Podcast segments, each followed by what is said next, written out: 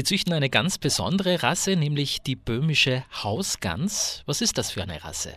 Ja, die böhmische Gans ist kleinwüchsig, sportlich, richtig fettarm für eine Gans, weil heutzutage sind ja die Familien recht klein und unsere Gans wegen beim Schlachttermin zwischen vier und fünf Kilo und Zell reicht das so für sechs Personen. Die anderen Rassen werden alle äh, zwischen acht und neun Kilo. Und ist die Leid so viel. Rein charakterlich, wie würden Sie denn Ihre Tiere beschreiben? Gänse sind sehr intelligente Tiere. Und sie erkennen uns allem, wenn wir kommen, weil wir haben sie ja schon vom ersten Tage an. Und in die ersten Tag brauchen sie, die ersten sechs, sieben Wochen brauchen sie äh, 32 Grad. Und das wird nach alle zwei Wochen zurückgeschalten, die Heizung bei den Gänsen, die Lampen. Nach sechs, sieben Wochen haben sie das neue Gefieder und nachher können sie ausgelassen werden. Aber man muss sie im, in Umfang allem zuerst so ausgewöhnen.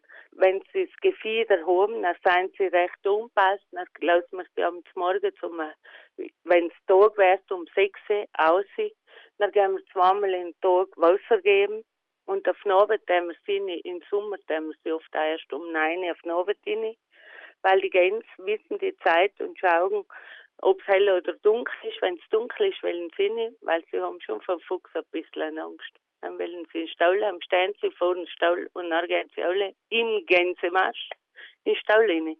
Weil haben wir einmal Futter gerichtet, dann gehen sie gerne rein. Also, dass eine Gans dumm ist, wie Menschen sich manchmal beschimpfen als dumme Gans, das stimmt überhaupt nicht. Nein, das ist im Gegenteil. Die Gänse sind sehr intelligent und wenn sie älter sind, kann man sie als wach wie ein Wachhund wach ganz auf dem Hof halten. Das sind auch ganz zutraulich, das sind so ähnlich von der Art her wie ein Hund. Wie geht es Ihnen dann damit, dass Sie sich immer wieder von einigen Gänsen verabschieden müssen? Nicht so gut. Hell ist jetzt eben, ich versuche schon allem keine Beziehung aufzubauen, weil sonst geht das nicht gut für mich. Aber es ist eigentlich der Lauf der Dinge. Früher haben wir äh, in, bei uns auf dem Bauernhof Schweine gehabt und dann haben wir auch um drei haben wir aufgezogen und dann haben wir sie halt um Weihnachten geschlachtet und Wirsch gemacht und gegessen. Das ist früher ganz normal gewesen. Aber heute wird man oft nicht mehr so nett umgeschaut, wenn man Tiere zum Schlachten bringt.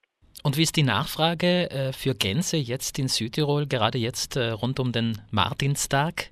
Ja, äh, die Leute fragen schon nach. Wir haben jetzt auch schon Stammkunden, die sich allem wieder melden, die sagen schon, äh, Geld nächstes Jahr kommen auch wieder, nehmen wir wieder ein Geld und die freuen sich auf den Martini Bratel und dann machen jetzt auch einige Gasthäuser mit, die machen Martini-Wochen. Mhm. Aber die Tradition der Martinsgans war früher noch viel weiter verbreitet, haben Sie mir gesagt. Ja, früher ist die Gans, hat mir, ist die Steuer für die einfache Leute gewesen.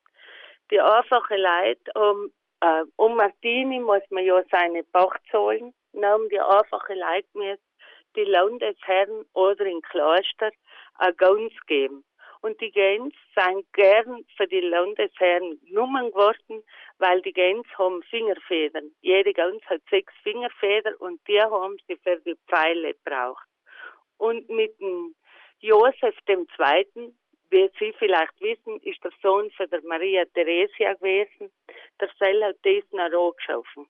Und was machen Sie heute mit den Federn, weil Sie sie gerade eben angesprochen haben? Ja, wir taten gern die Federn äh, die Federn, äh, die sechs Fingerfedern würden von uns abgekauft. Wir hätten schon Interessenten, aber leider kriegen wir nach und schlachten mehr die Federn zurück. Und deswegen war es ganz toll, weil wir, wir schon, äh, es ist schon im Kommen, dass in Molz geschlachtet wird.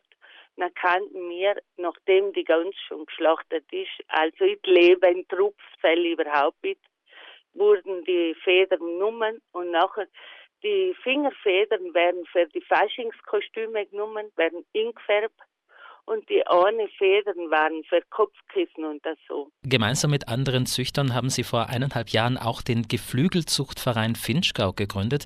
Fast 50 Mitglieder zählt dieser Verein. Wer ist denn da alles dabei? Äh, es sind viele kleine Geflügelzüchter, die was ganz alte Rassen haben. Wir haben eigentlich zwei Gruppen im Geflügelzuchtverein. Eine Gruppe sind so wie wir, die wo viel mehr Geflügel haben, zum Beispiel die wo Hennen haben und die Gaukelern verkaufen. Und ein paar sind dabei, die so bei die 20, 30 Truthennen haben und das nach Besuch auf dem Bauernhof schlachten und auch regional verkaufen. Und dann haben wir nur die eine Gruppe, wo viele auch Kinder dabei sind, die haben drei, vier Hennen daheim und die dann die Gaukelern verkaufen. Und die sich untereinander austauschen, weil sie alte Rassen äh, wieder neu beleben möchten, alte Rassen verhindern und halt Perlhühner und es gibt rebhuhnfarbige äh, Hennen und all Namen, die ich eigentlich gar nicht kenne. Auf jeden Fall eine schöne Initiative. Edeltraut Reinhalter, ich bedanke mich für das Gespräch. Ich bedanke mich auch.